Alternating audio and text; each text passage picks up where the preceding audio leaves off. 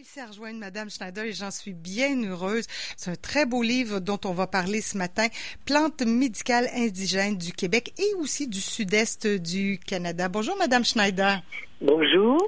Alors, un très beau livre paru aux éditions de l'Homme. Alors, avec plein de photos, des guides, euh, livres, guides comme on les aime, avec photos à l'appui, qui nous parlent de ces euh, de ces plantes. Alors d'abord un peu peut-être pour vous présenter, Madame Schneider, euh, vous êtes parmi les herboristes les plus réputés du Québec.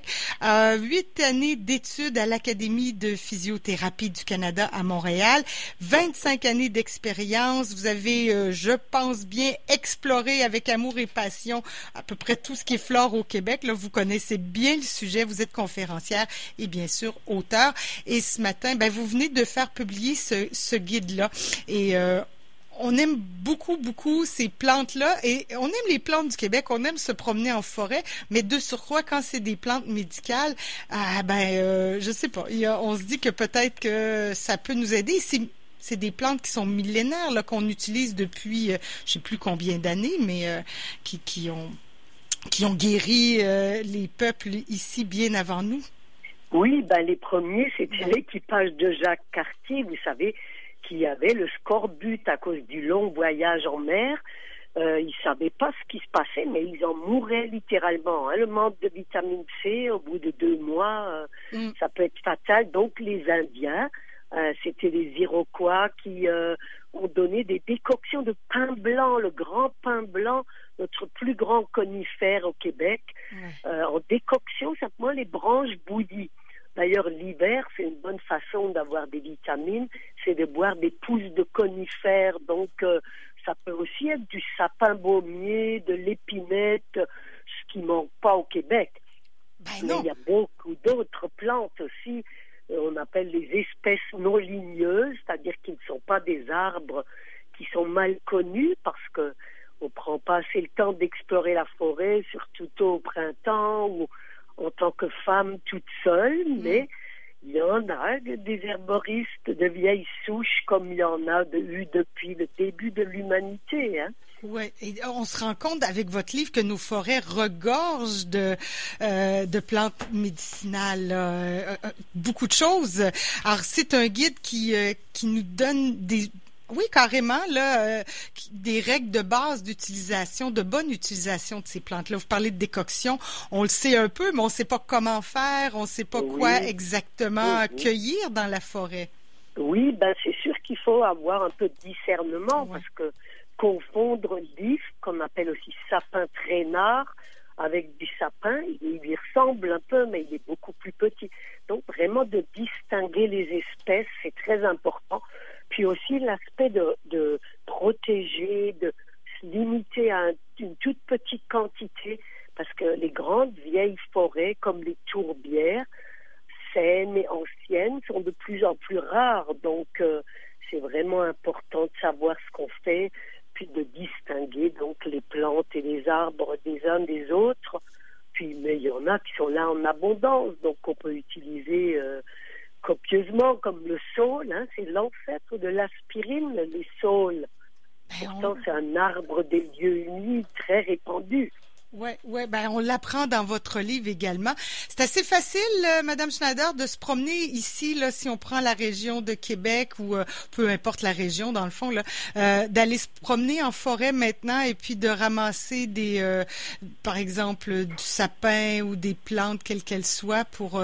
Est-ce que maintenant on a assez de biodiversité comme à l'époque là pour se faire de, des bons remèdes? Oui, ben, dans les forêts, les montagnes, hein, le beau parc de la Euh, donc tout ce qui est couvert forestier, il y a tous ces trésors que je cite.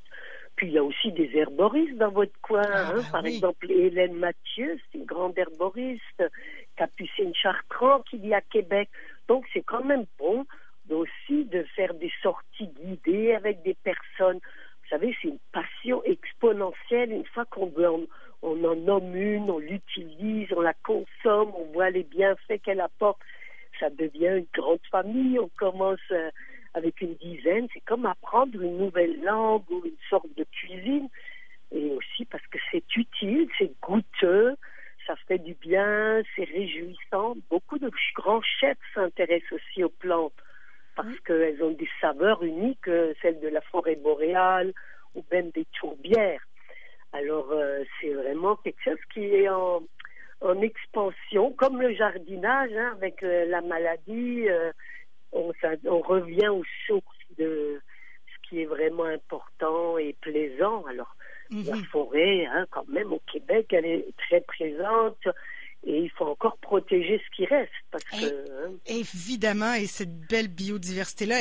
Et dans votre guide, c'est très, très complet. J'imagine un travail de moine pour euh, réaliser ce guide-là, parce que, évidemment, comme dans tout bon guide, vous avez le nom latin de la plante, le nom anglais, le nom inou également, l'habitat.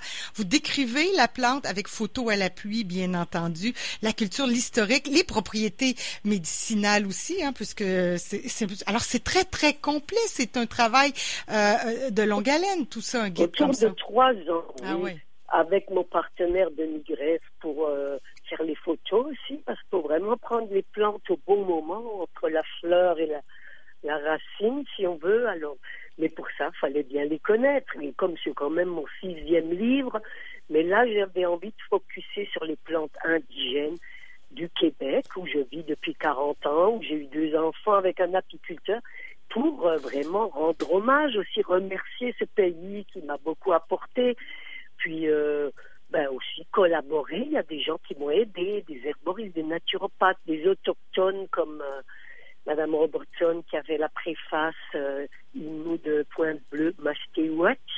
Hein, mais donc c'est une collaboration de plein de gens, puis un focus sur ce qui est unique et typique du Québec et des maritimes quand même. Parce que il n'y a pas de frontières pour les plantes, vous savez.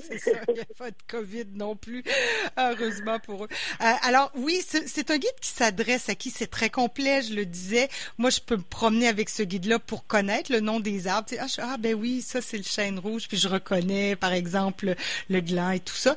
Mais est-ce qu'on peut, avec ce guide-là, si on, est amateur, euh, on pourrait aussi s'en servir pour faire ses propres décoctions, ses tisanes et tout, là, vous expliquer assez oui, quand on a compris les règles de base, en général, on cueille parcimonieusement par des journées ensoleillées avec un petit panier, un sécateur, puis il y a beaucoup de plantes qu'on peut utiliser tout de suite, donc les faire bouillir juste deux, trois minutes pour ouvrir les cellules, puis euh, laisser macérer, puis ensuite boire ça. On peut faire des teintures mères à l'alcool, au vinaigre, au vin blanc.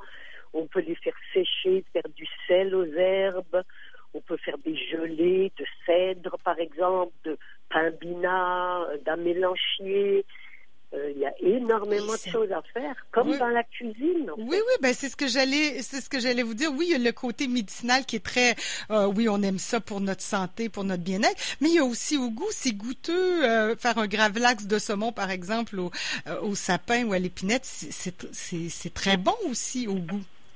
On oui, peut cuisiner avec certaines de ces plantes-là. La voyageuse, ou sinon même euh, du thé du Labrador, pourquoi pas, qu'on appelle aussi du lidon. Donc, euh, vraiment, c'est très vaste et euh, on commence seulement à s'y intéresser. Puis, il faut faire attention dans la mesure où on est dans une terre privée chez des amis, parce qu'on n'a pas le droit de cueillir dans les parcs. Hein, ça, c'est très, très surveillé puis euh, ni les réserves phoniques, mais il y a des endroits où on a le droit. Puis aussi, bon, une poignée pour faire euh, un pommachon de teinture mère, euh, ça tuera pas l'espèce, sauf certaines, comme l'ail des bois, ben, le hein, qui sont quasiment... en voie de disparition, oui, totalement. Oui, elles ont un statut menacé d'ailleurs, hein, puis c'est interdit d'en cueillir plus de 50 plants. Puis idéalement, c'est même se limiter aux feuilles, que le problème des plantes indigènes, surtout des petites plantes, c'est qu'elles mettent 15 ans à se reproduire de la graine à la graine. Alors, euh, Ouais, alors faut, faut, faut les protéger si on aime notre belle biodiversité. Faut, comme vous le dites, y aller avec parcimonie. On n'en a pas besoin de beaucoup. C'est très, euh, c'est très efficace tout ça. Vous là, si vous aviez une plante chouchou, là, dire ah ça c'est la plante miraculeuse, euh, ce serait laquelle? Parmi Il y en a tellement là, je sais pas, j'ai pas recensé le nombre de plantes. J'ai, euh, j'ai. Il y en a 70, puis c'était souffrant de se limiter. Hein? Oui, j'imagine. les chouchoutes ben oui. Ben, ma redécouverte, c'est vraiment le thé du Labrador, le laiton du Groenland. son nouveau nom, c'est même rhododendron, c'est ah mêlant des fois. Hein. Ah oui, ok. C'est les notions botaniques. Ben oui, ça évolue. C'est eux qui décident sur la nomenclature. Par contre, c'est un langage universel. Donc vraiment, sais, du labrador, ça, il y en a beaucoup dans les tourbières, hein, autour de chez vous, le long du fleuve. Donc vraiment de les cueillir au bon moment. Les jeunes pousses idéalement du mois de mai-juin. Celles qui ne donnent pas de fleurs et qui donneront pas de fruits et de graines pour ménager l'espèce. Son goût merveilleux. En plus, c'est calmant, c'est un antidouleur. Euh, puis c'est un relaxant, ça aide à faire de beaux rêves dont on se souvient. puis c'est vraiment l'observant cette année. Euh, j'ai trouvé une salle dans mon nouveau patelin à Waterloo euh, pour euh, savoir vraiment que c'est super. Ces jeunes pousses qu'on prend, pas celles qui donnent des fleurs, mais ça, quand tu le vois pas, tu le sais pas. Et c'est pas toujours écrit dans les livres. Alors, j'ai décidé de clarifier plein de choses comme ça.